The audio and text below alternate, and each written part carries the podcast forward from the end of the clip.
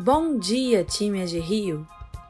Hoje é sexta-feira, dia 11 de março de 2022, e eu, Flávia Matos, apresento o nosso AG Rio em Dia. Vamos aos destaques de hoje.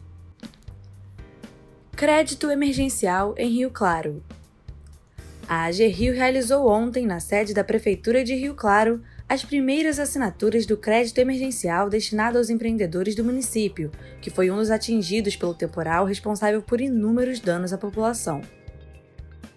Estiveram presentes na solenidade o presidente da AG Rio, André Vilaverde, o prefeito de Rio Claro, José Osmar, o vice-prefeito da cidade, Bapton da Silva, e o consultor técnico da Gerência de Micro e Pequenas Empresas da AG Rio, Bruno Melo Alves. Até o momento, foram realizadas mais de 560 solicitações de crédito no município, com mais de 40 aprovações e cerca de 1,1 milhão de reais em recursos. Combustível e inflação. É esperado que os combustíveis mais caros a partir deste mês causem um forte impacto na inflação. Os aumentos anunciados pela Petrobras na manhã de ontem na gasolina, diesel e GLP devem contribuir para um impacto de 1,05 ponto percentual na inflação apurada pelo IPCA de março e acréscimo de 0,47 pontos percentuais no IPCA de abril. O impacto total será de 1,52 ponto percentual nas taxas dos indicadores de março e de abril, segundo os cálculos de André Brás, economista da Fundação Getúlio Vargas e responsável pela elaboração dos indicadores da família dos índices gerais de preços.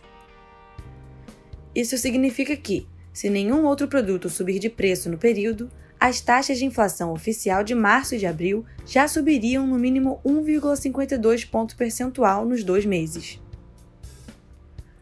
Os reajustes vieram após 57 dias sem altas e foram influenciados pela guerra entre a Ucrânia e a Rússia, que fez disparar o preço do petróleo no mercado internacional.